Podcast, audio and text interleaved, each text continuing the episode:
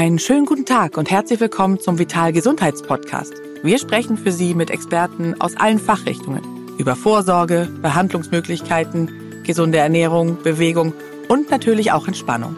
Kurzum, alles, was wir brauchen, um uns im Leben wohler zu fühlen. Herzlich willkommen zum Vital Experten-Talk. Mein Name ist Charlotte Kalinder und unser Thema heute ist stark und gesund durch Trennung und Trennungsphasen gehen. Ja, und was ich so schön daran finde, ist, dass es ja so eine doppelte Bedeutung hat, nämlich wie wir stark und gesund durch Trennung durchgehen und oder durch Trennung gegebenenfalls sogar stark und gesund werden, ja? Denn es ist ja so, wo eine Tür zugeht, geht auch immer eine andere auf, sagt ja der Volksmund seit jeher, wenn es um Veränderungen wie jetzt zum Beispiel potenzielle Trennung geht. Und das eben nicht nur in Liebesbeziehungen, sondern auch, wenn es zum Beispiel um den Auszug der Kinder aus dem Elternhaus geht oder wenn jemand verstirbt. Aber die gute Nachricht ist, wir können uns in diesen Phasen stärken, sowohl durch mentale Tipps und Tricks, als aber auch durch natürliche oder pflanzliche Heilmethoden, die ja oft auch das gleiche sind. Im Vital Experten-Talk erklärt heute Mareike Fell, äh, Naturheilpraktikerin mit Schwerpunkt Psychologie und Expertin für Trennungen von der Sinnstiftung, wie wir am besten stark durch Trennungsphasen durchgehen und dadurch Frieden finden. Herzlich willkommen. Danke für die Einladung, Charlotte. ja, das ist erstmal ja Vielleicht immer so auch, ne? Warum bin ich Expertin für Trennung? Ja, genau. Ich, ich bin äh, auch systemische Einzelpaar- und Familienberaterin und habe natürlich da ganz viel mit Trennung zu tun, aber eben Trennung auf Paarebene. Und ich finde aber heute so schön, dass wir wirklich das Thema Trennung ganz anschauen, denn wir erleben diese Trennung ja äh, ständig, nicht nur auf Paarebene. Genau, eben. Und was ich auch immer so äh, positiv bei dir finde, ist, dass natürlich ist Trennung immer Veränderung und Veränderung macht ja erstmal Angst. Das ist ja das, warum viele sich davor oder davor auch zurückschrecken natürlich, auch wenn es manchmal vielleicht sogar besser ist. Ähm, aber du gehst das Thema ja immer sehr positiv an, ne? Und ja. äh, ich frage mich dann natürlich auch immer, äh, das erste, wo man ja immer drüber nachdenkt, ist, woher weiß ich denn jetzt, wenn wir jetzt mal anfangen? Ich habe das ein bisschen strukturiert und habe gedacht, wir gehen erstmal ein auf freiwillige Trennung. Und das ist ja bei Paaren genau. so, ne? Dann gibt es die, die Unfreiwilligen quasi, wenn zum Beispiel das Kind auszieht. Ich würde sogar so. noch einen zurückgehen. Es gibt vor allem auch die Trennungen, die Veränderungen, die uns gar nichts machen. Die, die sind heute nicht unser Thema, aber die will ich auch mal erwähnt haben. Ja. Denn wir alle erleben auch Trennungen ständig und Veränderungen, die wir gut handeln können. Also im Grunde geht es vor allem darum, wie gehe ich mit, mit Trennungen oder nennen wir sie jetzt Veränderungen um, die ich erstmal, die mir erstmal Angst machen. Und ähm, woran stelle ich fest, dass das eine Veränderung ist, die äh, mir nicht so liegt? Das sind oft auch körperliche Symptome. Ne? Also so eine Veränderung, die kündigt sich dann meist an mit äh, mit äh, äh ja körperlichen und äh, psychischen Symptomen. Also auf äh, körperlicher Ebene manchmal dann so innere Unruhe und Existenzängste und äh, Kopfschmerzen, also eine Herzrasen, Verspannung, ja Verspannung. Also da kommt ja ganz viel zusammen zusammen auf körperlicher Ebene. Und seelisch sind da so Marker sicherlich, äh, wenn wir uns ohnmächtig fühlen, ausgeliefert fühlen, wenn wir irgendwie das Gefühl haben, hier passiert was mit uns und ich bin hier nicht mehr äh, am Steuer. Ja, das ist es, ne? Ja, man fühlt sich so passiv mhm. und irgendwie rauscht da was auf einen zu und wir wissen noch nicht genau, wie machen wir das. Und das ist eine Stresssituation. Und äh, ne? Stresssymptome dann hat man Stresssymptome. Die hat natürlich auch mit Ausschüttung von Stresshormonen zu tun, ne? Adrenalin zum Beispiel. Cortisol. Genau. Und wenn der Level hoch ist oder das Level, dann mhm. ist natürlich äh, klar, dass man Symptome hat. Und die machen, die verstärken das Ganze dann, ne? Das ist ja im Grunde auch wie so ein Teufelskreis oft, ne? Genau. Und wenn wir jetzt mal sagen, wir nehmen, kümmern uns um die Trennung, die uns so ein bisschen Angst machen, ähm, und das sind ja dann in dem Fall zum Beispiel häufig ähm, beim im, bei Paaren ist das ja, ja. der Fall. So. Mhm. Und wenn man sich jetzt fragt, ob äh, und das ist glaube ich das Hauptproblem oft, soll ich mich jetzt trennen oder nicht? Wie kann man das denn eigentlich rausfinden? Indem man auf keinen Fall auf seinen Kopf hört. Ah, das okay. ist total lustig im Grunde, weil das Problem ist, ich meine, das kennst du vielleicht, der Kopf, da sitzt die Angst. Und ähm, die ist dazu da, uns zu schützen vor Dingen, die uns schaden. Es ist im Grunde immer das Voraustasten, was könnte sein, welche wahrscheinlich schlechten Szenarien könnten passieren, statt überhaupt mal zu überlegen, welche tollen Möglichkeiten da warten. Ne? Aber der Kopf ist dazu da, uns zu warnen. Das heißt, wir haben zwei Wege, A und B. Jetzt sagen wir, ich gehe Weg A, dann sagt der Kopf natürlich, na, na, aber B, also schon eigentlich wäre es besser, wenn wir B machen. Wenn wir uns dann für B entscheiden, sagt der Kopf, genau derselbe, sagt dann, ja, aber A, da verpassen wir was, da verlieren wir was. Und der Kopf ist irgendwie in Entscheidungsfragen kein guter Ratgeber. Das habe ich auch schon festgestellt. Ich habe mhm. es immer genannt, das Wollknäuel im Kopf, genau. wo ich nicht richtig rauskomme. Und man denkt dann im einen Moment, wie du schon sagst, so, ah, ich glaube, das ist besser. Und dann im nächsten Moment, das ist mhm. wirklich gruselig. Na, das ist aber eigentlich richtig gut. Denn das ist das, was was uns alles abchecken lässt. Nur wie gehe ich jetzt damit um? Genau. Mit diesem Power Brain, ja? Und ähm, wie gesagt, raus aus dem Kopf, rein ins Gefühl. Der Instinkt, der stimmt, der ist so ganz echt. Der weiß genau, was will ich jetzt. Nur wie kommen wir ans Gefühl? Und da gibt es eine mh, hm, ganz simple Übung, die man im Grunde machen kann. Wir nehmen beide Hände vor unseren Körper. Okay, ich mache auch mit. Die ja, Hörer auch. Ja, genau so, Charlotte. Und dann legen wir die eine Entscheidung in die linke Hand und die andere in die rechte. Und dann gehen wir ins Gefühl. Der Kopf so ratter, ratter. Na, aber ich weiß nicht, es ist beides toll oder beides schlimm, wie auch immer. Wir müssen uns für eins entscheiden. Und wenn wir aber diese Dinge abwiegen, gehen wir ins Gefühl. Und auf einmal fällt uns auf, eins wiegt mehr. Und das ist meist das, dem wir folgen sollten. Ach, witzig. Mhm. Das habe ich noch nie gehört. Und so gehen wir ins Gefühl, raus aus dem Kopf. Und das Gefühl ist der bessere Ratgeber und der Kopf ist der bessere Warner. Okay. Und das, äh, die beiden, Kopf und Herz, ne, muss man abwägen. Ach, das ist ja interessant. Also mhm. Also das, das äh, finde ich total spannend, wenn man jetzt, mhm. ich habe das eben auch gemacht, fiktiv, und habe so gedacht, hoffentlich ist das, was schwerer wiegt, nicht das, was man äh, weglassen sollte, weil das mehr Gewicht hat. Aber es hat natürlich mehr Gewicht, weil es wichtiger ist. Ne? Ganz ne? genau. Okay, also gut, das ist schon mal gut. Und ich glaube, dass man häufig auch wirklich schon eigentlich weiß, was richtig ist, aber mhm. diese Unsicherheit, ich habe zum Beispiel auch äh, mhm. äh, vor der Trennung vom Vater meiner Kinder, äh, habe ich mal gedacht, ah, wer weiß, ob ich das alleine schaffe überhaupt mit den Kindern und so. Ne? Das sind ja diese fiktiven fiktiven Vorstellung, mhm. die, der, die man wahrscheinlich bekommt, weil man gewarnt werden soll, quasi, ne, mhm. ne, der Urinstinkt, aber was eigentlich hinderlich ist. Absolut. Das finde ich eine gute Sache. Okay. Und ähm, wenn man jetzt in einer Trennungsphase steckt, wir wollen ja heute drüber sprechen, wie man die überwinden kann ja. oder wie man da durchgehen kann, mhm. ohne diesen Kummer. Ne? Mhm. Gibt ja so diese so Bezeichnungen wie krank vor Kummer oder ja. ne? Und dann geht's ja wieder ins Ungesunde, wir bekommen Symptome. Wie kann man denn, auch wenn man weiß, dass die Entscheidung richtig ist, ähm, dann diese Angst weg wegbekommen oder soll man die wie ein Freund Angst neben sich ja sitzen lassen? Genau. Die kriegen wir eh nicht weg. Aber wir können äh, der Angst mal zuhören und können die Dinge auch mal zu Ende denken. Und bei Paaren, wenn wir jetzt darauf mal schauen, äh, will ich auch immer wissen, wovon wollen die sich jetzt eigentlich gerade trennen? Denn wollen die sich gleich vom ganzen Partner trennen und von diesem ganzen Familiengerüst oder wollen die vielleicht sich erstmal, frage ich dann, ne, nur von so einem dysfunktionalen Muster trennen, was die miteinander haben, Kommunikationsprobleme oder so. Was ist, wenn wir das lösen, wenn wir uns davon trennen? Oder wenn wir uns von so sperrigen Idealen trennen, die uns immer irgendwie sagen und flüstern, wie etwas zu sein hat, dabei können wir das gar nicht erfüllen. Oder äh, wollen die sich vielleicht auch nur, wenn sie Eltern sind, von der Paarebene trennen und bleiben Eltern, denn die Elternebene lässt sich nie trennen. Und so können wir das Trennungsthema für die Angst total auseinandernehmen und in so Bröckchen packen, die wirklich händelbar sind. Und dann geht es also wir hatten ja ganz am Anfang schon gesagt, ähm, das macht uns oft Angst, Veränderung, wenn wir sie nicht handeln können. Und so kleine Schritte, die sind aber händelbar.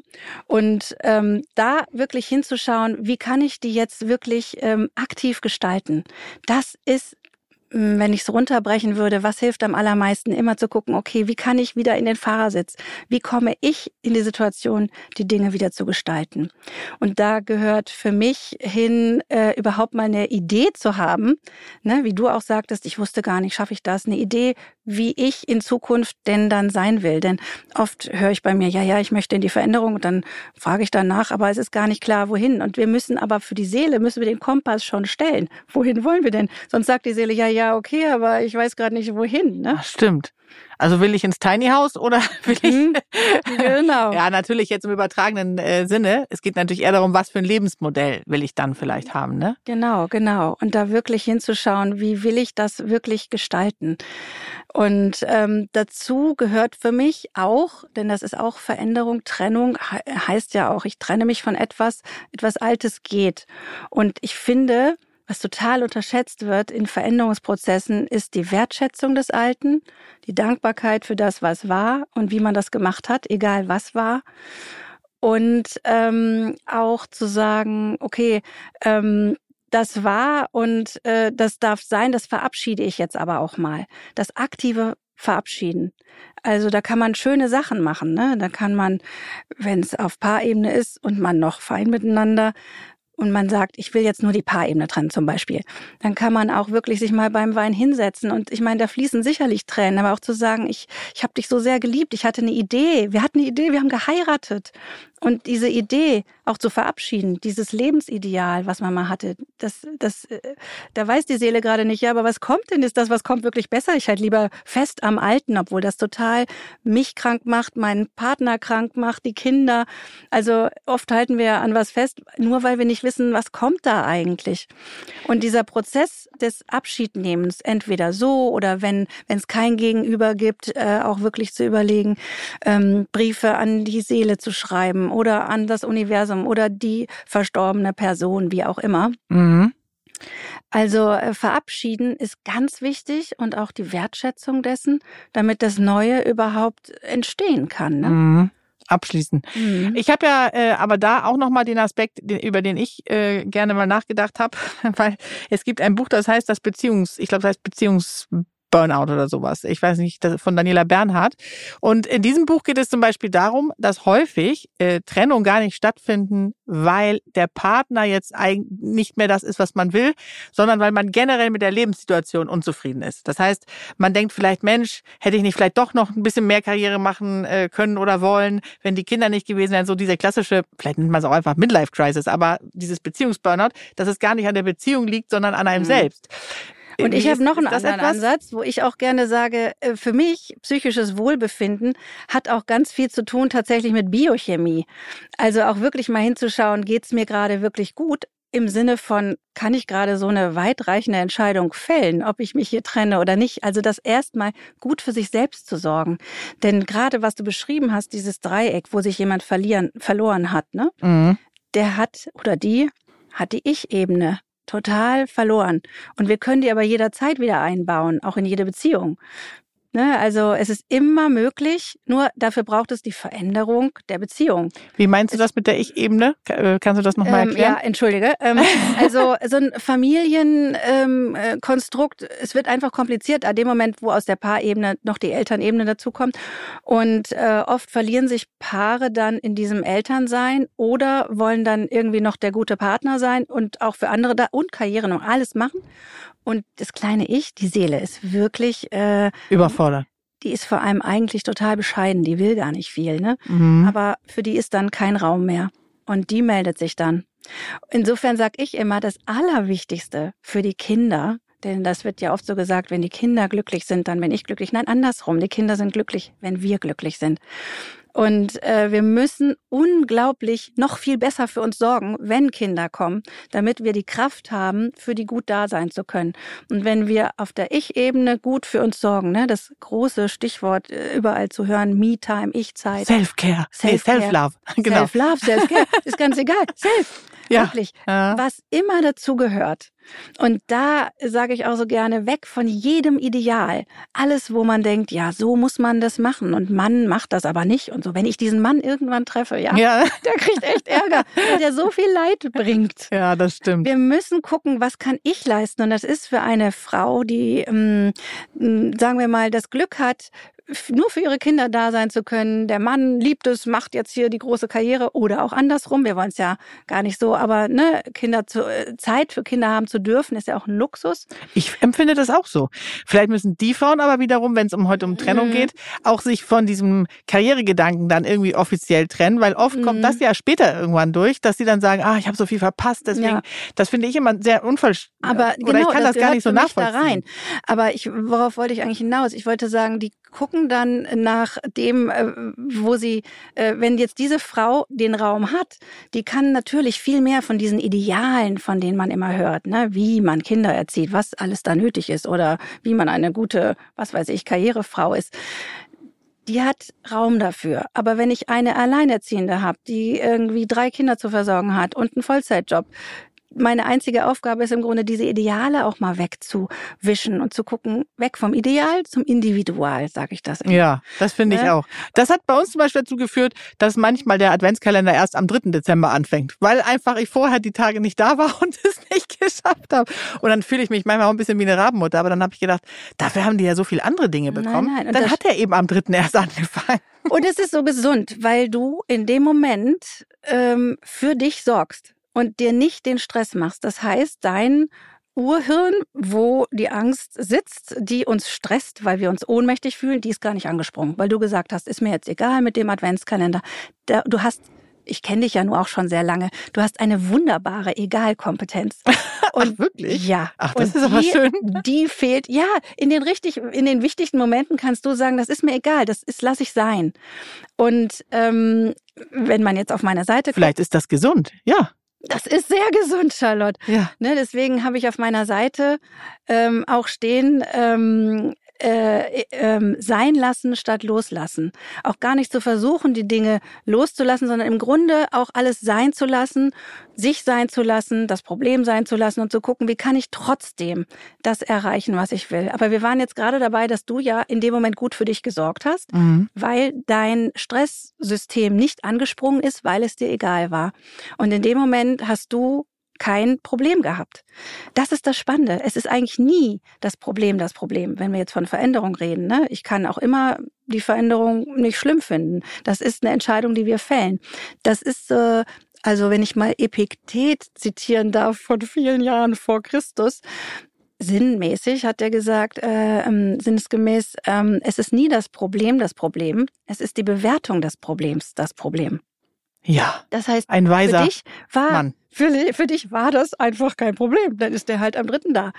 Und für jemand anders mit einem ganz hohen Ideal entsteht ein hoher Stresslevel, weil die Person denkt, oh Gott, ich muss noch so viel schaffen und ich muss den Adventskalender hinhängen und ich muss den auch selber basteln, denn so ein gekaufter ist ja albern. Und die äh, Buchst oh. die äh, Zahlen, die müssen drauf genäht werden, die müssen nicht selber gekauft. drauf. Ja. ja, die Säckchen habe ich auch genäht.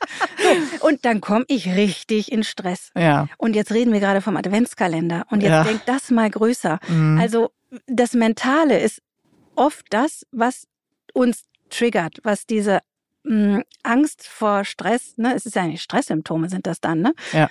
Aber ähm, wir sind ein bisschen abgeschliffen. Ne? Ja, aber das, aber das, das, das gehört gut. alles schon zusammen. finde ich Denn auch. bei Veränderung sind das wertvolle ähm, ähm, Ansätze, wirklich auch zu gucken, muss mir das jetzt wirklich Angst machen oder kann es mir auch egal sein? Ist es Genau. vielleicht sogar auch gut? Wir, wir bestimmen, wie wir eine Situation bewerten. Genau, mir hat auch jemand mal gesagt, es würde helfen zu denken, ist diese Entscheidung in fünf Tagen, in fünf Monaten und in fünf Jahren, ist, ist es sozusagen, hat es eine Konsequenz? Nach Mhm. fünf Tagen, nach fünf Monaten, nach fünf Jahren. Ich glaube, Mhm. ungefähr so war's. Mhm. Und wenn nicht, dann ist es egal, sozusagen. Weißt du, was Ja. ich meine? Das ist eigentlich auch eine gute äh, Ja. Sache, um zu gucken, ist es jetzt wirklich so dramatisch, wie ich mir das vorstelle? Aber die Take-Home-Message von dir ist ja dann, äh, es ist die Bewertung, die es zu einem Mhm. Problem macht. Das Genau. heißt, auch bei Veränderung und Trennung Ja. kann ich es so oder so betrachten. Und ich würde auch gerne nochmal zurückgehen zu der Frau, die du als Beispiel hattest, die ihre Karriere nicht gelebt hat, weil sie die Kinder genossen hat. Und jetzt ist sie in dieser Krise und weiß nicht so genau. Und da finde ich äh, eben so wichtig, äh, den Moment der Verabschiedung zum einen, äh, wirklich auch zu sagen, mh, ich habe mich da anders entschieden, also aktiv, ne? Nicht mir ist das passiert, das wäre passiv. Mh, Am besten Und der man- Mann ist noch schuld? Genau. Äh, ne? Du nimmst mir die Worte aus dem Mund. Das, dann sind wir passiv. Mhm. Wenn ich aber das so bewerte, die Situation, in der ich stecke, bewerte ich so, dass ich das für mich so entschieden habe und dass ich das damals richtig fand. Und finde das jetzt aber eigentlich ehrlich gesagt total traurig. Aber ich schreibe darüber lange Briefe, ich verbrenne die zeremoniell, schmeiße es in die Elbe, ich schreibe, ich höre Musik dazu, was auch immer. Ich mache damit was und verabschiede das und heiße das Neue willkommen und überlege mir dann, was will ich denn jetzt machen? Und, und man dann, kann auch Karriere machen, wenn man schon älter ist. Genau kann, man kann immer was Neues starten. Das ist in jedem Moment möglich. Aber ich finde, das führt uns ja auch ein bisschen so, mit dieser Bewertung führt uns auch dazu, äh, worüber ich auch sprechen wollte, nämlich äh, quasi unfreiwillige Trennung, mhm. äh, wenn es darum geht, zum Beispiel, dass ein Kind auszieht. So. Mhm. Und das, damit haben ja auch sehr, sehr viele Menschen äh, ein mhm. Problem. Mhm. Ne? Und das finde ich kann das ja auch nachvollziehen, weil man hat sich äh, 20 Jahre oder 18 hat man wirklich sich nur nach den Kindern gerichtet äh, und, und hat es auch gerne gemacht und hat die Pausenbrote morgens äh, mhm. geschmiert. Und dann auf einmal ist das vorbei. Das ist natürlich auch etwas, wo man erstmal denkt, okay, was, was, was soll ich denn jetzt machen, wenn das ganze mhm. Leben danach ausgerichtet mhm. war, ne? Ja. Auch das ja, ist ja eine Bewertung ja, dann Das wieder. ist existenziell ja auch, ne? Das war vorher mein ganzer Sinn. Ja. Und jetzt ist mir der Sinn genommen. Also das ist schon eine große Krise und eine große Veränderung. Und die will gut äh, begleitet und wahrgenommen sein. Ne? Also wirklich. Vielleicht auch vorbereitet. Wie kann man sich ja. dann rechtzeitig vorbereiten? Da habe ich zum Beispiel mal gedacht, dass das vielleicht, wenn man mal das Positive an getrennten Eltern sehen will, dass die ja häufig schon Tage mhm. dann ohne mhm. Kinder verbracht haben, mhm. weil sie sich ja dann mhm. häufig abwechseln. Mhm. Ähm, und, und man dadurch schon gewöhnt ist, wie es ist, wenn man keine Pausenbrote mehr schmieren muss, um bei dem Beispiel wie zu schön bleiben. das ist. Ja. ja, aber das bringt mich zu dem Punkt, dass für unsere Seele, diese kleine, bescheidene Seele, ist, sind Dinge nur so lange gefährlich und gruselig, wie wir nicht wissen, dass das Neue besser ist. Das heißt, die Mutter, die so lange für ihre Kinder da war und jetzt äh, irgendwie vor so einem leeren Raum steht, die ähm, sollte, äh, kann sich am besten mal überlegen, ähm, was, was dann kommt. Die muss das erstmal erfühlen. Das Alte ist nicht mehr, das Neue will gestaltet werden und die Seele, die hält wirklich immer an diesem Alten fest, solange sie nicht weiß, was kommt. Das heißt, eine gute Sache ist dann wirklich sehr konkret sich zu überlegen, das will ich machen, das will ich da machen. Äh, vielleicht, ne, wenn das Sinnhafte so wertvoll war, auch zu überlegen, wem kann ich vielleicht anders helfen? Es müssen ja gar nicht die Kinder, es können, es können Flüchtlingskinder sein, es können auch Tiere sein, es kann der Nachbar sein, es können, ne, also dieses Hobbys. Helferherz. Jugendhobby wieder rauskramen, kann ich nur sagen. Jugendhobby, aber ne, so diese erfüllten Mütter, da fehlt dann oft dieses Sinnstiftende, die haben ein Helferherz, die wollen einfach für andere da sein. auch, ne? Genau. Und das wirklich äh, zu kanalisieren in, in andere Wege, ne, das ist, und wie schön ist das? Und da erfährt man dann eine ganz andere Art der Wertschätzung. Und in dem Moment würde dieselbe Mutter, die bei mir saß wegen Krise, oh Gott, meine Kinder sind aus dem Haus, mir geht's nicht gut und ich weiß gar nicht, dann kommt die nach einem Jahr und sagt, ich bin jetzt hier in der Arche tätig und ähm, das erfüllt mich total. Jetzt weiß die Seele, oh, das Neue ist richtig schön. Ich kann nämlich auch nach der Eiche nach Hause gehen und äh, lese ein Buch. Ne? Und das wusste sie aber in dem Moment noch nicht, wo die Kinder ausgezogen sind. Mhm. Also da fehlt ähm, auch oft das Vertrauen als, äh, als Gegenspieler zu der Angst vor Veränderung, wirklich zu sagen, ich schaue jetzt mal, was kommt, ich kann das gestalten. Ne? Wenn wir, wenn wir irgendwie gestalten, da ist die Selbstwirksamkeit. Da aus Selbstwirksamkeit entsteht Selbstvertrauen und daraus entsteht Selbstbewusstsein. Ne? Wenn wir jetzt da über mal Bindestriche zwischen machen, Selbstbewusstsein. Mhm. Wer bin ich? Was brauche ich? Das entsteht durch Erfahrung. Vielleicht auch äh, tatsächlich, dass man, genau, aus Erfahrung oder wenn man über, drüber nachdenkt, dass man sich hinsetzt und sagt, okay, was brauche ich eigentlich, damit es mir gut geht? Mhm. Und wenn man dann feststellt, man hat gerne jemanden umsorgt, dass man eben sich dann vielleicht mhm. darum kümmert, wenn man, ja. bei mir sind zum Beispiel Tiere, also mhm. ich wüsste, also ich freue mich auch, dass die Kinder noch ein paar Jahre hoffentlich zu Hause bleiben und gerne auch noch länger, mhm. aber ich würde dann richtig viel Zeit für das Hobby die Pferde haben und mhm. nur nur als Beispiel ne und äh, so denke ich äh, kann man sich sogar ein bisschen drauf freuen auch und sagen, trotzdem mhm. sieht man ja die Kinder, aber man hat dann eben dieses mhm. andere große Thema und so kann sich, glaube ich, jeder was suchen. Ja. Es muss nicht gleich ein, ein, ein Vierbeiner sein, also es, es, kann alles sein. Ne? Und oft ist es auch, ne, in dem speziellen, wo Kinder ausziehen, geht es ja auch sehr um die Veränderung der Beziehung nochmal. Ne? Die mhm. Beziehung verändert sich und Veränderung ist wie wir von der ersten Sekunde an gesagt haben, eben auch Trennung. Ne? Ja. Trennung von diesem Ich bin deine Mutter hinzu, ich bin deine Begleiterin auf erwachsener Ebene. Äh, genau. Das heißt, sich trennen von äh, Ich muss mich um dich kümmern. Da ist, äh, da ist dann wiederum Loslassen, Sein lassen ganz wichtig. Und ähm, ja, das, äh, da kann man ganz, ganz viel mental für sich tun. Aber ne, wenn wir jetzt von diesen ganzen, wir hatten das ja auch gesagt, dass das biochemisch ganz viel macht, diesen Stress, wenn wir etwas als Problem bewerten, ist das Stress für uns auf biochemischer Ebene auch da können wir ganz viel machen. Ne? Also äh, du sprichst vielleicht auch an, was ich ja immer ganz sinnvoll auch finde und eben so als Krücke bezeichnet oder als Gips für eine Zeit, in der mhm. etwas man etwas verwundet ist, dass man vielleicht auch auf natürliche äh, Mittel zurückgreifen kann, Mhm. Da finde ich, das finde ich ist absolut äh, sinnvoll, mhm. wenn man in diesen Phasen eben sehr gestresst ist. Genau. Und da genau. gibt es ja auch eine große Bandbreite, zum Beispiel an Pflanzen, die helfen. Also ich zum Beispiel mhm. bin ja ein großer Lavendel-Fan. Ohne die würde ich, glaube ich, gar nicht durch meinen hektischen Alltag kommen. Was sind so deine Favoriten? Passionsblume zum Beispiel, die hilft unglaublich gut äh, bei innerer Unruhe, Ach, innere Unruhezustände okay. mhm. oder Wolfstrappkraut. Oh, okay, ich muss mitschreiben jetzt hier. Ja, Wolfstrappkraut ist wirklich, Wolfstrappkraut ist ganz toll. Ja? Okay, mhm. Wolfskraut. Und dann haben wir, ne, war jetzt ja in aller Munde eine ganze Weile CBD-Öl oder. Genau, wie äh, stehst du dazu? Da haben ja manche dann so ein bisschen äh, Angst, dass es äh, in die Abhängigkeit führen könnte oder dass das irgendwas äh, mit, mit sozusagen Rauschmitteln zu tun hat, aber da ist ja kein THC drin, wie man sagt. Also das ist ja absolut äh, unbedenklich. Ja, absolut unbedenklich, aber wenn das jemand bedenklich findet, ist das für mich ein Grund, dass er es nicht nehmen sollte. Ah ja, okay. Denn das stresst, das stresst ja auch wieder, ne? ne? Genau oder äh, Arsenicum Album äh, Rescue kennt man auch. Ah ja, stimmt. Ne? Also, aber ähm, du kannst also mit äh, natürlichen äh, biochemischen Stoffen kannst du arbeiten, die kannst du aber auch selber beeinflussen. Mhm. Ähm, Angst vor Veränderung oder so hatten wir gesagt, Urhirn, Angst sitzt im Urhirn. Und das Urhirn lässt sich überhaupt nicht vom Kopf her beeinflussen. Also wenn wir uns in einer Angstsituation sagen, äh, oh Gott, wie wird's werden? Äh, und der Kopf sagt, du, ist doch gar nicht schlimm. Das äh, hört sich das Urhirn an, aber das interessiert es nicht wirklich, weil das einfach das Urhirn ist, das erste, was da war. Das Urhirn können wir nur über den Körper beeinflussen und da sind wir im Bereich zum Beispiel von Sport.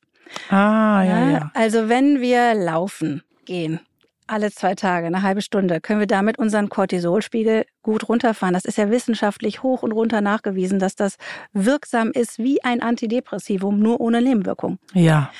Ähm, und äh, damit, das ist ja auch irgendwie drollig, ne? ähm, denkt das Urhirn dann, so, jetzt bin ich geflüchtet, fight or flight, ne? Dafür ist das Cortisol ja da. Jetzt sind wir einfach nur eine Runde um den See gelaufen und das Urhirn denkt, boah, jetzt bin ich richtig gut geflüchtet. Dann fährt das runter, und wir können entspannen und wir können wieder klarer denken.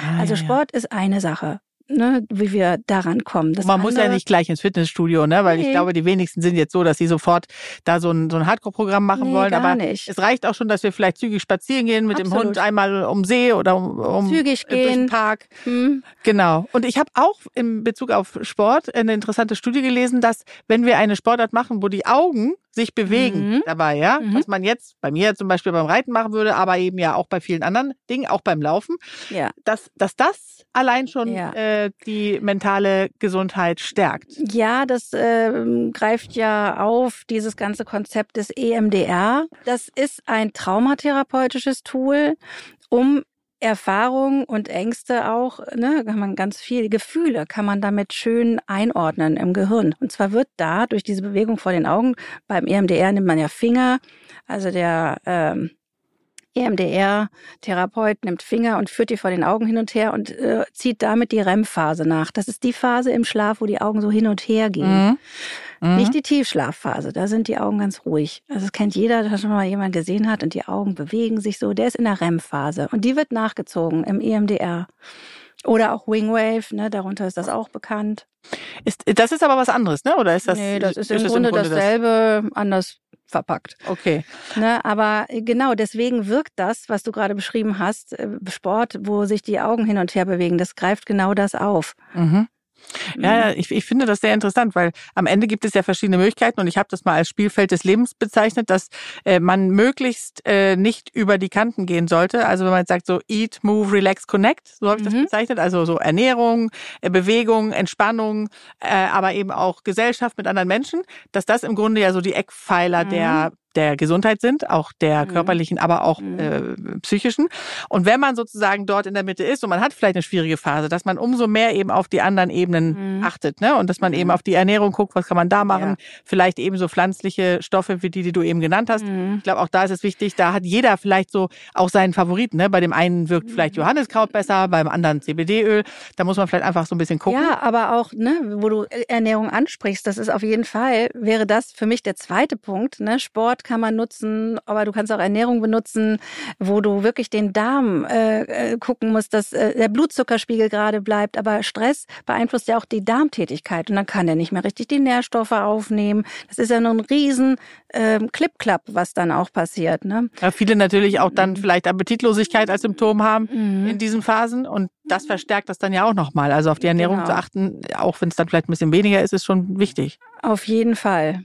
Mhm. Das heißt, und dann hätten wir noch den Punkt der Entspannung und auch da gibt es ja verschiedene Techniken, ne? Genau. Und ähm, auch da, was ganz viele kennen, weil es viele machen, ist diese Tiefenentspannung vom Yoga. Mhm.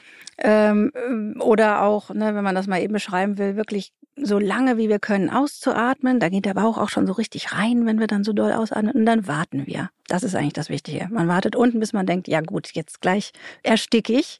Dann wieder tief einzuatmen und auch oben wieder zu warten. Und wenn wir das eine Weile machen, da reichen, weiß ich nicht, zehn, zehn Atemzüge auf die Weise. Da kommt das Urhirn, von dem ich vorhin geredet habe, wo ja die Angst sitzt und der Stress, es kommt durch den Tüdel. Das ist ja irgendwie das Drollige, wie ich finde. Wir können es wirklich beeinflussen, nur nicht über den Kopf. Wir können Sport machen, wir können ähm, uns entspannen und dem Urhirn sozusagen suggerieren, wir schlafen ganz tief. Wir haben ja die Tiefenatmung. Und dadurch fängt der Parasympathikus an, wieder diese Entspannung einzuleiten. Ne? Ja. Das ist echt irre. Also das heißt, ich sehe immer mehr, ich bin ganz, ich bin ganz äh, motiviert jetzt hier gerade. Ich muss zwar gerade durch keine Trennung, aber wer weiß, welche Veränderungen sonst noch. Äh, das finde ich wirklich großartig. Du gibst ja auch, du machst ja auch Therapien. Also sollte jemand Interesse haben, äh, kann er sich bei dir vielleicht auch melden, denn ich finde, du hast diese, diese positive Art daran zu gehen. Das ist schon was Besonderes. Und ich glaube, da, da können viele von profitieren. Ähm, hast du denn jetzt noch so ein paar Take-Home-Messages für Patienten oder für, für, sagen wir mal, Menschen, die gerade so Veränderungen und Trennung durchleben und vielleicht deshalb unseren Podcast hören? Ja, ähm, äh, trotzdem die Dinge zu tun. Angst sind wir nicht. Wir haben Angst. Wir können sie auch nicht haben. Und in dem Sinne sich auch vorzustellen, gut, ich habe jetzt Angst, ich habe aber auch Mut, ich habe Kraft, ich habe Trotz, mein Lieblingsanteil, neben Faulpelz. Die sind total unterschätzt, die beiden. Denn aus Faulpelz kommt ja die Egalkompetenz. Ah. Oft. Okay. Aber der Trotz lässt uns Dinge trotzdem tun. Mhm. Und das ist, denke ich, ganz wichtig, wenn wir vor einer Veränderung stehen und wir zweifeln und wir wissen nicht so genau, dann wirklich zu sagen, okay, mein Bauch sagt, ne, also die Gewichte, das ist mein Tipp, äh, den ich heute mit nach Hause nehme, weil ich mhm. tue mich als Wassermann sehr, sehr schwer mit Entscheidungen und gerade auch wenn es so schwerwiegende sind, äh, mhm. dass man sozusagen das ein und andere in die Hand legt und dann äh, fühlt, was wiegt schwerer und das ist dann das Richtige. Genau. Oh, das kann man ja schöner gar nicht abschließen, diesen Podcast, würde ich sagen. Ich glaube auch. Also, ganz ehrlich, vielen, vielen Dank. Ich äh, würde mir sehr wünschen, dass du nochmal wiederkommst. Mit dir kann man ja äh, ganz fantastisch und so lebensnah auch sprechen ja. äh, zu diesen äh, Themen. Ja, danke dir für die Einladung. Sehr, sehr gerne. und wenn jemand Fragen hat, kann er natürlich sehr gerne auch äh, schreiben. Zum Beispiel auch, wir haben einen fantastischen Instagram-Account auch, äh, der heißt Vital Magazin. Da kann man uns folgen und auch natürlich Nachrichten schicken und ansonsten gibt es natürlich das Heft auch noch, was äh, sehr lesenswert ist. Da habe ich auch eine Kolumne drin. Also auch gerne lesen. Und ansonsten hören wir uns im nächsten Podcast. Und ich bedanke mich und sage bis bald. Danke dir.